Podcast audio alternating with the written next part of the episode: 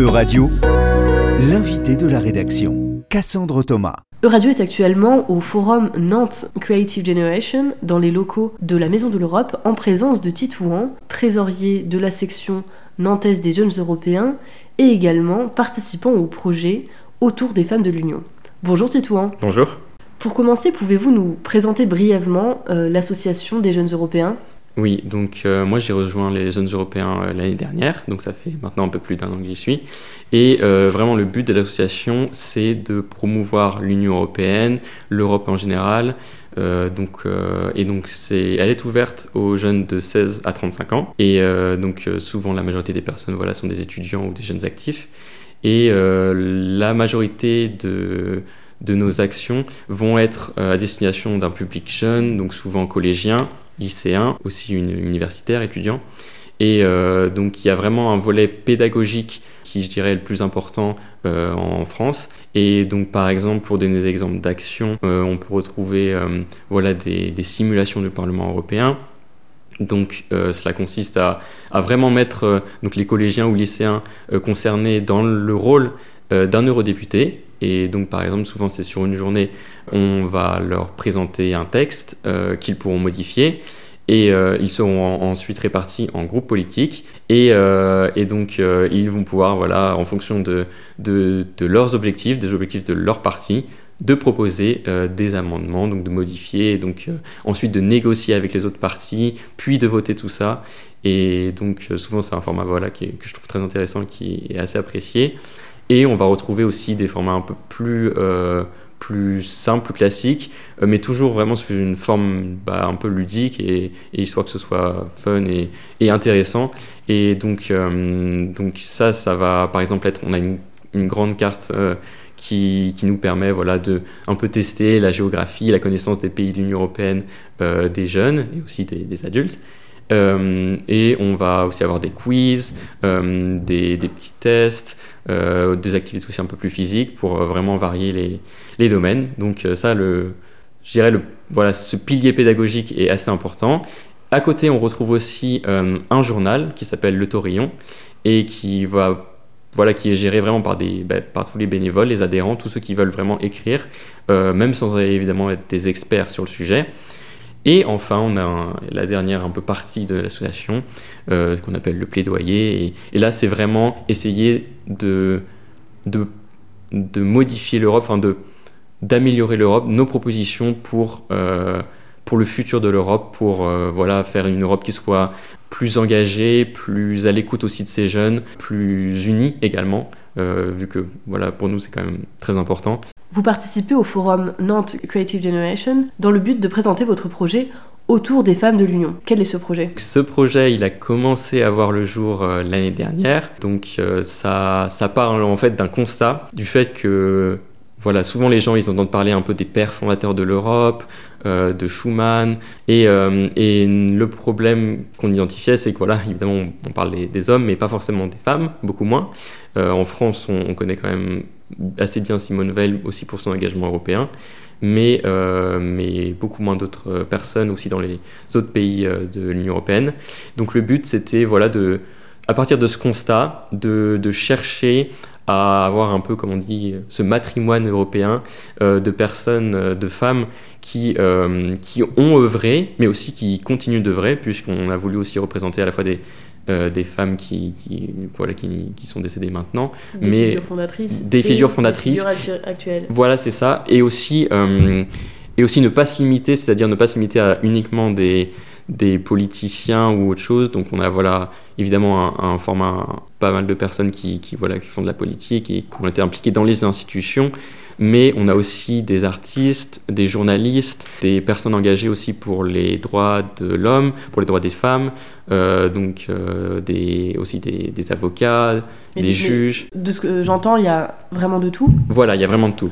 Mais donc, quels sont les critères qui ont fait que vous avez sélectionné telle, telle, telle femme? Donc, les critères, déjà, c'était une euh, femme par État membre de l'Union européenne. Donc, donc, une femme pour la France, pour la France, pour l'Allemagne, pour la Slovaquie, voilà, un peu pour tout ça, euh, parce que bah voilà, ça nous tenait à cœur quand même de représenter également euh, chaque pays de l'UE. Et euh, ensuite sur les critères, c'était déjà que voilà son importance dans, dans l'Europe, ce qu'elle peut faire aussi. ce qui, donc c'était, on a souvent pris voilà, sur les droits de l'homme, sur la construction européenne, sur la, la diversité, la culture, euh, vraiment d'avoir des figures fédératrices, évidemment qui, qui, ne soient pas clivantes, qui ne soient pas euh, euh, non plus aussi, enfin, qui rassemblent. Voilà, le but c'était vraiment d'avoir des figures qui rassemblent et qui, qui, pourraient continuer aussi à rassembler après. On a choisi par exemple Gisèle Halimi pour la France, donc qui est vraiment connue déjà pour son engagement féministe. Et mais ce que voilà tout le monde ne sait pas vraiment, c'est que par exemple, au niveau européen, elle a proposé voilà, un peu la clause de, l'européenne la plus favorisée. Et donc, euh, justement, il y a, des propositions pour faire en sorte que, au niveau du Parlement européen, les, euh, mesures les plus protectrices des droits des, des femmes euh, soient adoptées. Et, donc, c'est vraiment, un, on va dire, un nivellement par le haut. Et donc, on trouvait que c'était, par exemple, un bon exemple pour ça. après, dans d'autres pays, on a, par exemple on a par exemple choisi Greta Thunberg en, pour la Suède. Greta Thunberg, c'est pas une personnalité clivante? Justement, elle est clivante, mais je pense que pour les jeunes, elle est déjà moins. Et le but, c'était aussi voilà, d'avoir aussi des représentants vraiment de la jeunesse, de pas se limiter. Et, euh, voilà, l'environnement, c'est quand même un sujet vraiment très important. Et, donc, c'est pour ça que on voulait aussi parfois impulser, faire des choix. Même le choix de Gisèle Halimi euh, a pu être critiqué parfois. Et comment concrètement le projet a été euh, installé? Ce projet il a été mis en place au niveau de l'échelle du Grand Ouest, donc c'est-à-dire que les différentes sections ont travaillé souvent en visio sur le projet, donc on avait un drive partagé, voilà. Et ensuite euh, on a fait des devis pour la réalisation des kakomono, donc des affiches. Et euh, donc une section voilà est allée les récupérer et ensuite on s'est organisé pour voilà les déplacer en train, en voiture et, euh, et, aussi pour la, trouver les salles qui pourraient, les endroits qui pourraient les accueillir. Et donc, une fois que les portraits de ces femmes sont réalisés, donc les portraits de ces 27 femmes oui. euh, mères de l'Europe, qu'est-ce que vous en faites des portraits? Le but, c'est, alors c'est même dans, dans, le pitch de base, c'était que ce soit une exposition qui bouge, une exposition itinérante. Euh, en Europe?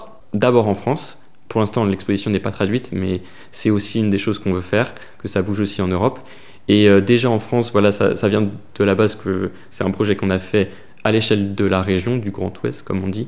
Et, donc même euh, l'exposition a par exemple déjà circulé, elle était à Rennes, ensuite elle est venue à Nantes, actuellement elle est à Orléans, euh, elle est aussi passée par Angers. Et, ensuite on, on, a déjà eu des acteurs, donc par exemple à Nantes elle était à la Maison de l'Europe, c'était la même chose à Rennes, mais on nous demande aussi euh, à Nantes que l'hôtel de région était notamment intéressé par ça. Voilà, c'est vraiment le but que ça bouge, qu'elle soit visible bah, par, le plus, par le plus de monde possible. En termes de financement, comment vous y êtes pris? On a fait des demandes de subventions euh, auprès notamment des collectivités, des collectivités territoriales, donc auprès de la métropole, de la région, et, et voilà. On avait quand même déjà des fonds euh, en réserve. Donc euh, des fonds européens? Non, des fonds de... Alors, donc il y a plusieurs choses. Il y a FDVA, par exemple, donc le fonds au niveau national. Sinon, c'était un peu, j'allais dire, des restes de, de, des années précédentes. Voilà, on est très conscient que c'est l'argent que c'est de l'argent public. Et, euh, et, donc justement, c'est pour ça qu'on on travaille toujours avec les collectivités territoriales, avec les autres acteurs, pour euh, à la fois financer les projets et aussi pour, euh, bah, pour faire en sorte qu'ils soient connus, parce que évidemment, c'est la communication, c'est quelque chose qui est très important. Euh, J'allais dire, on a eu la chance d'avoir un article dans West France. On essaie souvent de contacter les journalistes et, et les d'autres acteurs pour faire connaître les projets et, pour que ça, ça sensibilise. Le but, c'est vraiment de sensibiliser le plus de personnes possible. Et vous, Titouan, vous avez travaillé sur euh, quel portrait? Moi, j'ai travaillé sur le portrait de la Roumanie, du Danemark. Le portrait de Danemark, c'est Margrethe Vestager, qui est donc euh, une des, des, commissaires chargés de, de, la concurrence et du numérique, notamment. Donc, euh, c'est déjà une figure qui est un peu plus connue euh, parce que voilà, elle a œuvré sur des, des grands cas, notamment sur les mhm. GAFA, même au sein de la bulle européenne, elle, est assez connue, mais le but c'était aussi justement de la faire connaître euh, du plus grand nombre euh, de personnes. Et quant à la Roumanie, elle s'appelle Laura Kudrata Kovesi. Et donc, elle est la première procureure du parquet européen qui a été nouvellement mis en place en 2019. Et donc, elle a été nommée en 2020. Euh, et, le but voilà, de, ce parquet, c'est de lutter contre euh, la fraude fiscale, notamment euh, contre les intérêts de l'Union européenne. Merci, Titouan. Euradio vous a présenté l'invité de la rédaction. Retrouvez les podcasts de la rédaction dès maintenant sur euradio.fr.